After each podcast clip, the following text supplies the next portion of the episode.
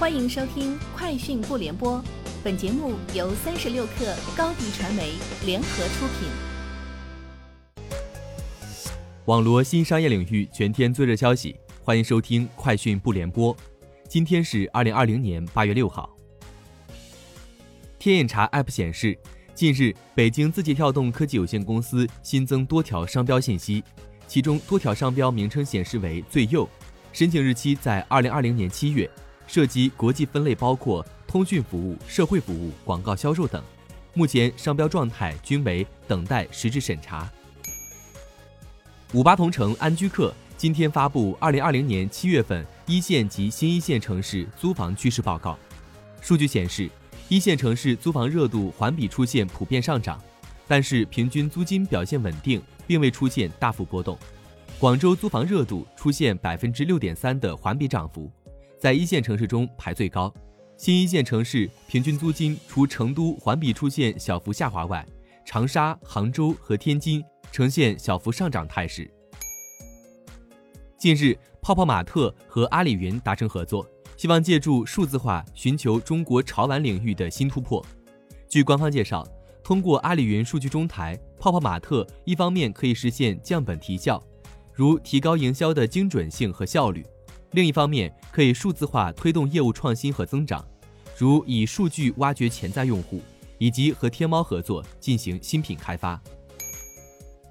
华为在二零二零共赢未来全球线上峰会发布数字支付云解决方案，该方案旨在帮助数字支付运营商构建以超级应用程序为核心的支付生态，加速新兴市场普惠金融。拼多多上线了一款名为“多潮”的微信小程序。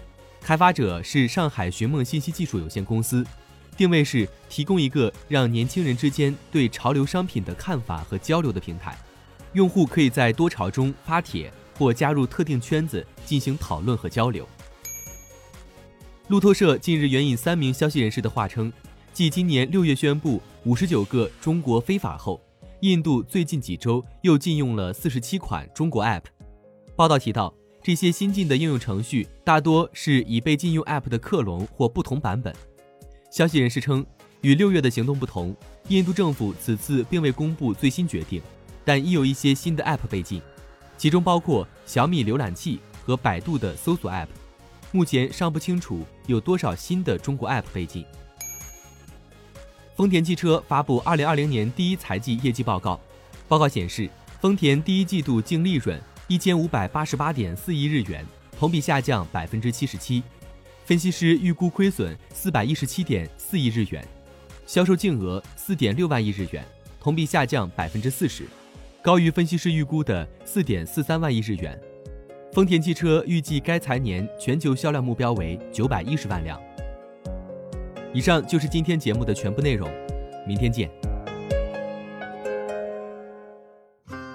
欢迎添加小小客微信，xs 三六 kr，加入三十六课粉丝群。直播带货就找高迪传媒，合作请联系微信公众号高迪传媒。